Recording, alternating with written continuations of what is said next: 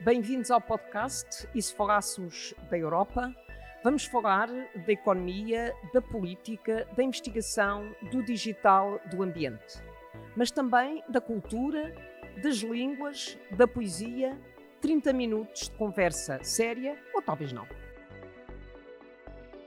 Muito obrigada, Sr. General, General Pesará Correia, ter aceitado participar neste podcast e se falássemos da Europa. Hoje vamos falar da Europa, nas vésperas do 25 de Abril, e vamos falar do 25 de Abril. Não do 25 de Abril de 2022, mas do 25 de Abril de 1974. Todos nós temos a noção que sem o 25 de Abril hoje não estaríamos aqui, Portugal, Estado-membro da União Europeia. Está de acordo comigo? Estou de acordo inteiramente consigo, mas primeiro deixe-me cumprimentá-la também. A Margarida Marques, eu conheço desde os anos da sua juventude, não quer dizer que agora não seja jovem já, eh, mas desde o tempo da sua da jovem, uma jovem e promissora política, e, e agradecer-lhe o seu convite, tenho muito gosto de estar aqui a conversar consigo, e, digamos, eh, por acrescento falar sobre este tema, como calculo é um tema que me é extremamente, eh, enfim, favorável e até um bocado afetivo, sentimental. Eh, a sua pergunta, creio eu, que tem uma resposta óbvia. Estamos aqui no edifício de Monet, que tem, enfim, que é um homem fundador da União Europeia, e não há dúvida nenhuma que sem o 25 de Abril, isto é, sem o que o 25 de Abril significou de recuperação das liberdades cívicas em Portugal e de instauração de um regime democrático, enfim, naquilo que o regime democrático representa de, de liberdade de expressão, eleições livres, portanto, em que os responsáveis políticos do país sejam legitimamente eh, atinjam legitimamente as suas responsabilidades, eh, Portugal não estaria na União Europeia. Porque, de facto, a União Europeia é, eh, por, eh, por fundação, aliás, por natureza, um, uma instituição, é, é mais que uma instituição, é um, que exige estes pressupostos fundamentais. Estado de Direito, que, democracia, liberdade, que, que Portugal, direitos fundamentais. evidentemente, que em Portugal estão relacionados com o 25 de Abril. Eh, portanto, eu não posso deixar de me congratular por eh, Portugal ser membro da União Europeia, porque é sinal de que estes, de que estes princípios adquiridos eh, são, para além de reconhecidos por nós, são reconhecidos internacionalmente. E o Major Pesará Correia, em 1974, um dos, digamos, um dos obreiros do 25 de Abril, nessa altura pensava que Portugal vinha a integrar o espaço europeu? Eu creio que nessa espaço altura, político, o espaço geográfico estávamos cá. Eu creio que nessa altura o problema não se colocou. O problema não se colocou. Eh, Portugal, eh, é preciso não esquecer que quando se dá o 25 de Abril, Portugal confronta-se eh, com dois objetivos fundamentais. Um deles era exatamente a instauração de um de um processo democrático, a restauração das liberdades, que já vinham de há longos anos a ser tentativas frustradas dos democratas portugueses, das oposições portuguesas, mas havia depois o problema mais imediato, que era o problema colonial. E, e, nós, na altura, não, não relacionámos muito o problema colonial com o problema da, da integração europeia. E o problema, da a solução do problema colonial que aliás foi um problema, como a Margarida sabe, eh, nos primeiros tempos foi até encarado com alguma ambiguidade eh, na própria gênese do 25 de Abril, o que esteve na, na origem de determinados confrontos entre, fundamentalmente, a ala penalista eh, e, e, outra, e as outras alas, e, e, era e esse foi, inicialmente, a nossa grande preocupação, até porque, decorrente do problema colonial, estávamos em guerra, fazer a paz e acabar com a guerra era um dos objetivos também essenciais do 25 de Abril. E esse problema não estava muito relacionado com, com a União Europeia. Aliás, a Margarida lembra-se que, inclusive, das, enfim, do, dos setores mais representativos do MFA, mesmo em termos ideológicos, eu estou-me a lembrar, por exemplo, da figura do Bela Todos, eh, na altura era muito comum nós falarmos numa, eh, numa experiência, experiência própria portuguesa para, para o socialismo e em que até se falava numa certa visão terceiro-mundista, terceiro-mundista, terceiro terceira via, do, do MFA. O, o, que não tinha nada, e até era visto com algumas reticências pelo, pela União Europeia. De resto, enfim, Margarida, não vamos fazer a história da União Europeia, mas se a gente fizer a história da União Europeia ou das suas, até, digamos, da sua pré-história da União Europeia, como sabe, eh, a União Europeia não está até completamente liberta eh, de algumas intenções colonialistas na sua origem. Sim, sim, muitos Estados-membros da União Europeia foram não, colonizadores. Mesmo, mesmo o projeto da União Europeia, na sua gênese, considerava que uma União Europeia, isto é, a Europa para aparecer como um parceiro em igualdade de circunstâncias, como os Estados Unidos e com a União Soviética, que na altura eram os dois parceiros uhum. de grande dimensão no, no, contexto internacional, e havia alguns europeus que raciocinavam, é o próprio Schuman, etc., que racionavam nestes termos. Os Estados Unidos têm a América Latina, a Rússia tem a Sibéria, a União Soviética, e nós precisamos também da nossa retaguarda, que era a África, que era isto, estava assumido por muitos europeus. Mas, enfim, depois, o que é certo é que a luta dos povos colonizados começou a avançar. A Inglaterra, a França começaram a reconhecer o direito das suas colônias à independência e a, e a União Europeia, que na altura não era a União Europeia, como se sabe, era a primeira. Era Comunidade a CE, Europeia, Comunidade CE, Económica Europeia. Começou por ser a CEE, uh, libertou-se, digamos, desse, desse fardo. Desse fardo. Uh, ainda bem, ainda bem. Mas, de qualquer forma, uh, quando chegamos ao 25 de Abril, foi exatamente até de alguns parceiros europeus eh, em que Portugal teve mais apoio para as suas iniciativas de negociações com os, nomeadamente da Alemanha, da própria França, já nessa altura, até da própria Grã-Bretanha, que já se tinham liberto dos seus impérios coloniais, e, portanto, mais do que os Estados Unidos, porque nos Estados Unidos ainda havia na altura a parelha Nixon-Kissinger, eh, que nos puseram muitas dificuldades ao processo, porque tinham Interesses próprios? Interesses próprios. Em 1968, os Estados Unidos ainda tinham, enfim, o gabinete Kissinger, Kissinger, que é Nixon Kissinger, eh, tinham produzido a célebre, eh, a célebre opção Tar Baby, em que diziam que eh, os brancos, os europeus, eles diziam os brancos, estão na África Austral para ficar e isso é vantajoso para o Ocidente. Porque o Kissinger tinha este pecado, ele ainda é vivo, tinha este pecado muito grande, é que o Kissinger não conseguia analisar o problema africano fora do contexto da Guerra Fria. Não é? E, portanto, ele, ele punha o problema do... E mesmo o processo de independência das colónias, quer as nossas, quer outras, também foi muito influenciado. Mas isto foi uma deriva para dizer que, de facto, nós, eh, inicialmente, estávamos muito mais preocupados com o problema da descolonização, eh, das relações com os novos países africanos, do que propriamente com o problema da adesão à Comissão Europeia, à, União, à, União, à, à CE. O problema da, da, da adesão à CEE põe-se fundamentalmente com o Mário Soares e com o primeiro governo constitucional. É, porque eu nem sei, eu agora confesso-lhe que não tenho muito presente, mas penso que a própria Constituição de 1976 não é muito expressa, muito explícita no problema eh, do projeto europeu. Uh, a pedida de adesão é de março de 76. Sim, é, a primeira Constituição é de março. Não, estou a dizer o pedido, a carta de Mário Soares, aliás, assinada pois. por Medeiros Ferreira, mas, mas, mas aí, de Mário mas, Soares, é de março de 76. Mas, ó Margarida, aí já põe exatamente o, o, problema, que, quando eu digo que estou claramente, uh, que não, sinto-me sinto confortável por Portugal ser membro da União Europeia. Pronto, eh, daqui este ponto de partida da nossa conversa. Mas, agora ponho uns mas, não há dúvida nenhuma que quando em 1976 Mário Soares assume o primeiro governo socialista constitucional, que é a partir de 76, e Mário Soares assume como uma, a grande tarefa que então se colocava a Portugal, que é a adesão à, à, à então uh, CE, uh, isso vai ter alguns problemas de confronto com o projeto constitucional. E não há dúvida que há alguns aspectos que depois do primeiro governo tem dificuldade em gerir.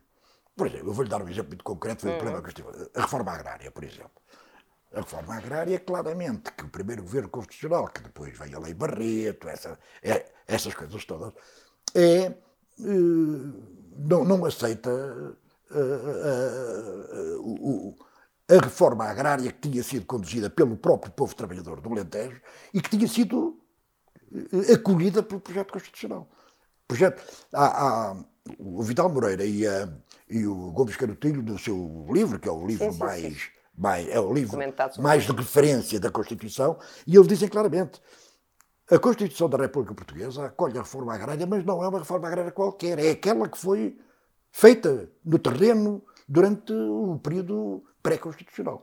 Ora bem, a União Europeia, ou digamos, a Comissão Económica Europeia não acolhia aquele modelo de reforma agrária, que era um modelo coletivista, porque era um modelo, curiosamente, mas isso é outro aspecto, o modelo foi particularmente, o modelo de reforma agrária foi particularmente apoiado pelo PCP no, no Alentejo. Mas o modelo específico correspondia muito mais ao programa do PS do que ao programa do PCP. Isto são daquelas, são daquelas ironias, daquelas contradições que se viveram durante. Porque o, o modelo do PCP era muito mais de unidades estatizadas. As unidades coletivas de produção, barra cooperativas, eram muito mais correspondentes ao modelo do PS. Mas é que são duas coisas bem diferentes e na reforma agrária eram duas coisas bem diferentes. Foram bem as diferentes. unidades de produção e as cooperativas. Margarida. O PC defendia as unidades coletivas de produção, mas não as cooperativas. Defendia os sindicatos, mas não as comissões de trabalhadores. O PC tinha posições muito claras e diferentes das posições do PS nestes dois campos. Está perfeitamente correta, só que isso foi o que se passou na prática. Mas se virmos os programas dos partidos, quer as unidades coletivas de produção, quer as cooperativas, correspondiam muito mais ao programa do PS do que ao programa do PCP. Mas na prática o que se deu, porque o PC era fundamentalmente por unidades estatais. bom, mas isso, isso é só para dizer que, de qualquer maneira, eh, quer dizer, o PS depois, dava a sua, enfim, se calhar algumas imposições foram feitas uh, dos grandes líderes europeus que apoiaram o PS na sua adesão à, à, à CEE, que na altura nós, nós sabemos quem eram. É? Portugal só adere à, à Comunidade Europeia, só assina o Tratado de Adesão em junho de 1985, portanto Uh, oito anos depois. Oito anos depois, uh, oito, oito e sete, sim, não. sim, nove anos. Nove São anos nove anos depois. Exato. Uh, e só adere em 1 de janeiro de 86. Mas houve todo um processo. Portanto, há ali um processo de negociação exatamente, longo, exatamente. digamos, que Bom, conduziu forma, à adesão. Como sabe, a União Europeia, para acolher os seus membros, impõe determinadas regras. E essas regras, os Estados que são candidatos têm que se adaptar a essas regras. E a verdade é que, a partir de determinada altura, se bem que a União Europeia, eh, hoje, a União Europeia, se é da altura, seja uma organização de Estados independentes, uhum. tem que subordinar determinadas regras. E, e, e, quando se passou a União Europeia, as regras ainda foram, ainda foram mais apertadas. A gente até pode, daqui a bocadinho, falar sobre o que se passa hoje. Eh, portanto, não há dúvida nenhuma que a adesão à União Europeia sendo um ato voluntário e assumido pela maioria do povo português, portanto, eh, o povo não foi obrigado a aderir à União Europeia, o povo aceitou os sacrifícios que era preciso fazer para a adesão à União Europeia, mas não há dúvida nenhuma que depois há sempre uma certa limitação de soberania. Isso, eh, todo... Sim, há uma partilha de soberania, sem dúvida. Há uma partilha de soberania. por parte dos e, portanto, países, há uma partilha de soberania. E não há dúvida nenhuma que o projeto europeu acaba por ter, eh, e hoje enfim, as coisas são um bocadinho escondidas, eh, mas, são, mas é uma realidade para quem acompanha os problemas de perto. Há, há realmente alguns Estados que, que são mais soberanos do que outros dentro da União Europeia. Pois, eu acho que isso às vezes é mais um mito do que a realidade. Ou seja, Talvez. evidentemente que ao nível do número de deputados, do número de votos, há um sistema que é, é proporcional, não é proporcional direto, é progressivo, digamos, uh, porque cá estados muito pequenos, como Malta ou Luxemburgo, não é?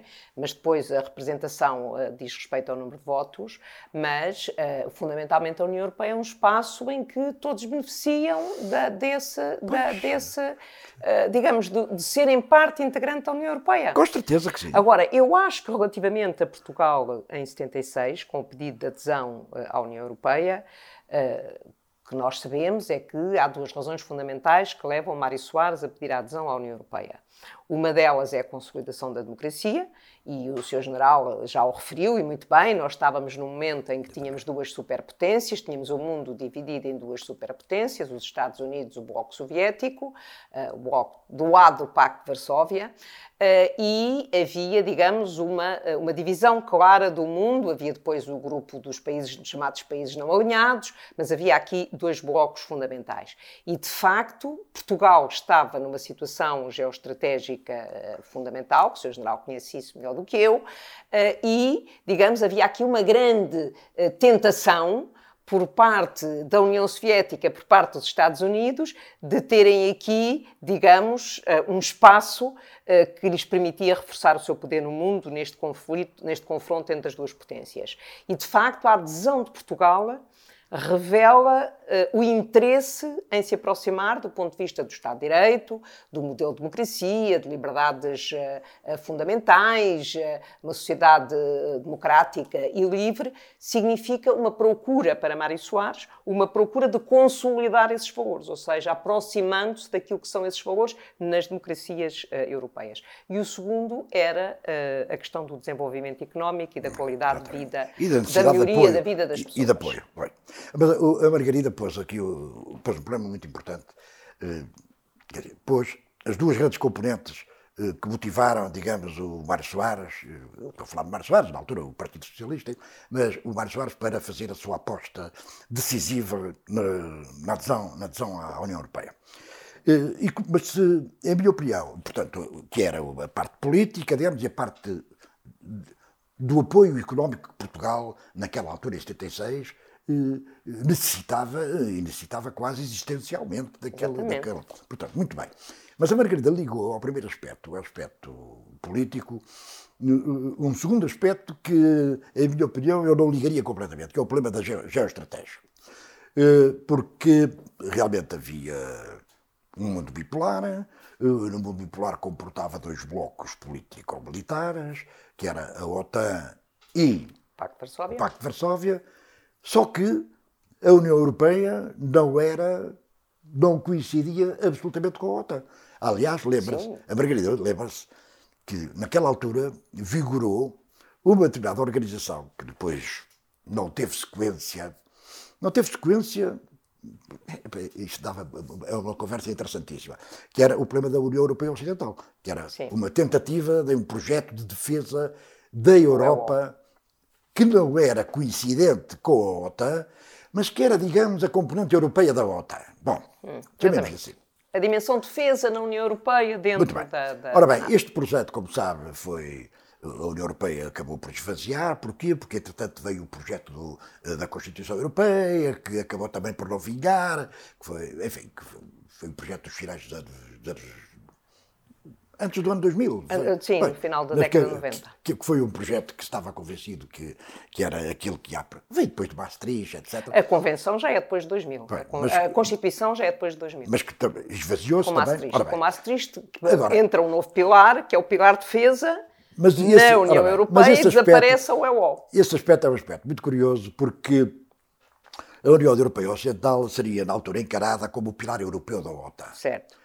Uh, mas havia quem não concordasse com esse pilar europeu da OTAN.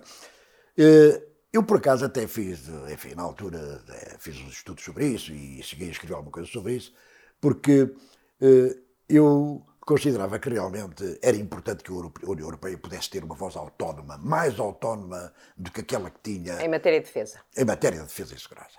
Mas é evidente que isso exigia sacrifícios, porque a Europa sentia-se confortável por depender, para efeitos de defesa, do, eh, da grande potência mundial que eram os Estados Unidos. E isso limitava depois a capacidade da Europa de ter uma voz autónoma.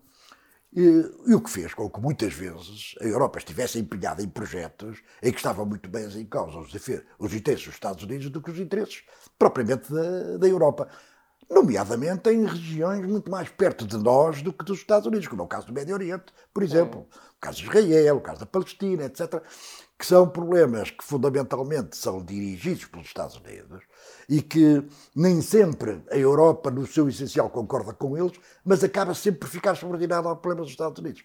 ao papel dos Estados Unidos. Ora bem, na realidade, a União Europeia Ocidental eh, não, não constituiu o pilar europeu da OTAN. Acabou por se esvaziar porque para ter constituído. Mas esvazia-se quando o Tratado de Maastricht tem, digamos, a parte comunitária e agrega dois pilares: o pilar dos assuntos internos, que aliás acabou por ser António Vitorino que faz o desenvolvimento desse pilar, e o pilar de defesa e segurança. Defesa e segurança. Bom, mas olha, isso exigia, em minha opinião, uma reformulação da própria OTAN que não eh, que nunca se fez, e agora muito menos, porque agora o, o projeto da subordinação da OTAN aos Estados Unidos ainda, com os acontecimentos mais recentes, ainda está mais aprofundado.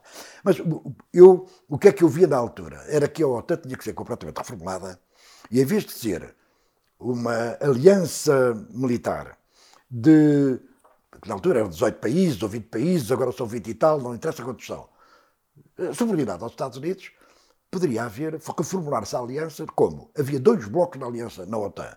O bloco Aliança do Atlântico Norte, o bloco Estado América do Norte, que poderia ser, ser Estados Unidos, Canadá e México, admitamos, e até México, e o bloco ocidental, que seria então a tal União Europeia. E a Aliança Atlântica seria uma aliança de dois blocos, em que cada um deles teria uma certa autonomia. Bom, isto não se passou nunca assim. Este projeto nunca vingou.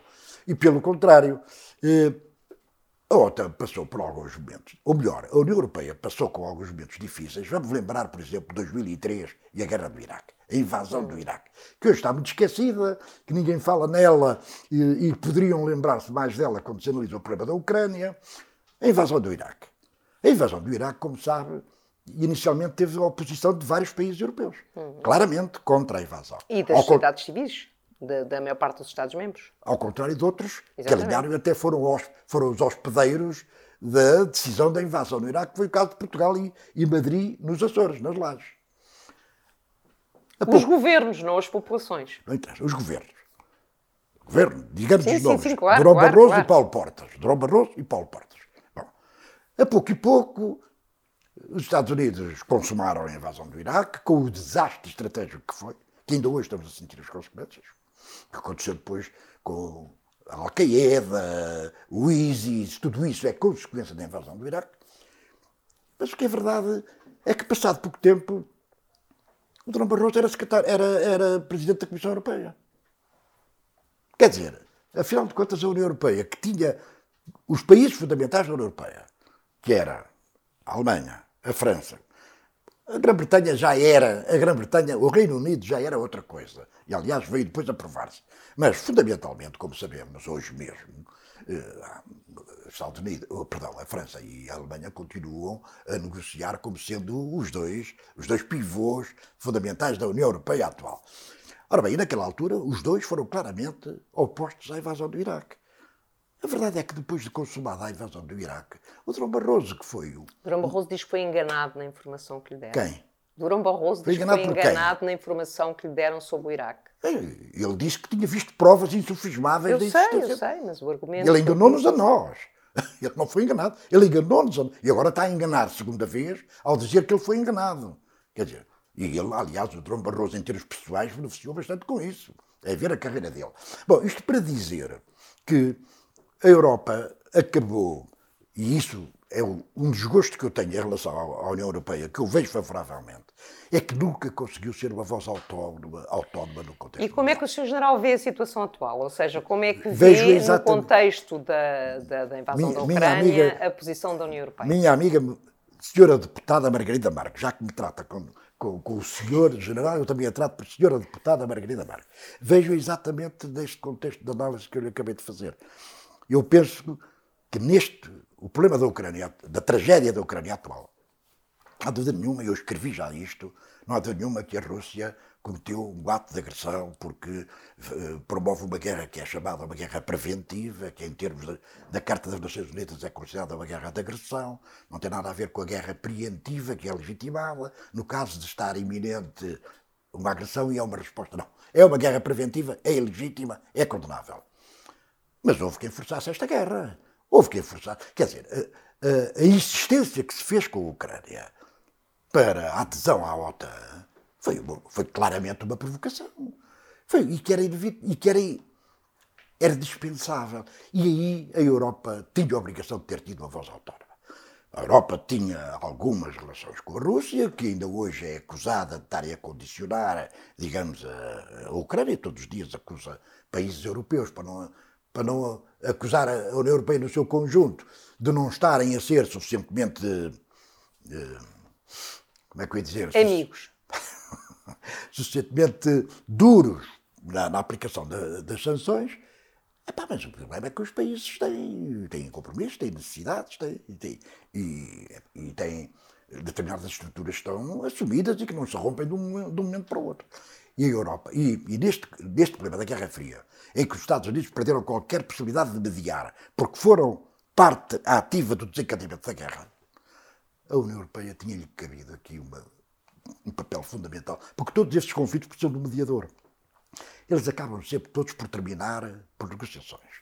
E é preciso alguém que promova as negociações. As Nações Unidas estão completamente ausentes do processo. Ninguém ouve falar nas Nações Unidas em relação ao problema da Ucrânia. Porquê? Ah, porque os dois contendores fundamentais são membros permanentes do Conselho de Segurança e têm direito uma resolução, apesar de tudo. Tem uma? Aprovaram uma resolução. As Nações Unidas sim, sim. aprovaram uma resolução condenando a Rússia com a abstenção da no, Índia e da Parlamento, China. No Parlamento. Sim. Pois não, não foi no Conselho de Segurança. Sim. E o Conselho de Segurança é que é o órgão de solução dos conflitos, não é o Parlamento, não é? Bom, o Conselho de Segurança está paralisado pela sua própria natureza. O direito de veto dos cinco membros permanentes do Conselho de Segurança é paralisante de, desde que os intervenientes sejam um dos cinco um membros. Como tem acontecido como aconteceu no Iraque, como aconteceu na Síria, como acontece agora na Ucrânia. Mas a União Europeia era a entidade, até porque é vizinha da Rússia, tinha negócios com a Rússia, tinha interesses com a Rússia, é aliado particular dos Estados Unidos. Era a entidade, para mim, eleita por natureza, por condição, para ser a mediadora deste conflito. E perdeu a possibilidade de o ser. Porquê? Porque foi demasiado seguidista em relação aos Estados Unidos. Eu creio que começamos a assistir a alguns distanciamentos. Começamos a assistir a alguns distanciamentos. Eh, e que vão, com certeza, agravar-se. Porque eh, a União Europeia é uma realidade que está onde está. Está onde está. E a geografia condiciona muito sim, a política. Sim, claro. e, então, e a estratégia de que maneira? A estratégia militar de que maneira? Portanto, eh, a União Europeia, ou alguns países da União Europeia, vão ter que começar a assumir alguma algum distanciamento para poderem. O, vamos deixar acabar o problema das eleições em França, para o Macron, para, enfim, esperemos que o Macron seja reeleito, lá está. Se não for. É extraordinário, temos que dizer isso, mas é verdade, também estou de acordo. Se não for, ora bem, talvez a França possa recuperar eh, um papel, uma certa autonomia que sempre teve. Uh, talvez a Alemanha, mas a Alemanha uh, inicialmente foi demasiado longe. Entretanto, começou a recuar um bocado, mas a senhora van der Leyen eh, tem sido completamente alinhada com os Estados Unidos, exageradamente alinhada com os Estados Unidos. E eu creio que é porque, se, se não repare, nós estamos arriscados a que, se a União Europeia não aparecer com uma capacidade desta, desta voz autónoma para a resolução deste conflito, arriscamos a que a única voz que venha a impor-se venha a ser a da China. E a China uh, está em ótimas condições para, para, assumir aqui um protagonismo. Só que uh, há quem diga que uh, os Estados Unidos forçaram esta primeira, digamos, este primeiro empenhamento da Rússia numa questão pela qual veio a ser condenada internacionalmente, e o segundo vai ser a China. E a China também, há muitos campos de provocação fáceis de entender problema do Mar do Sul da China, que é o que tem estado mais na berra, mas é o problema de Taiwan, Taiwan. é o problema do Xinjiang. É, há vários problemas da China. A China também tem algumas fragilidades eh, que também podem vir a ser, digamos, a, eh, o ventre mole por onde pode avançar também outra provocação.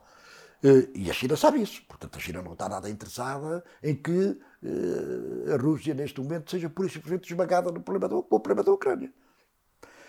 Este contexto é o contexto internacional, que é um contexto interessante de averiguar, eh, mas eh, claro que será, é um bocadinho abusivo dizer-se que dá a ideia que os Estados Unidos estão interessados em fazer ajoelhar a, a, Rússia até ao sacrifício do último ucraniano, não é?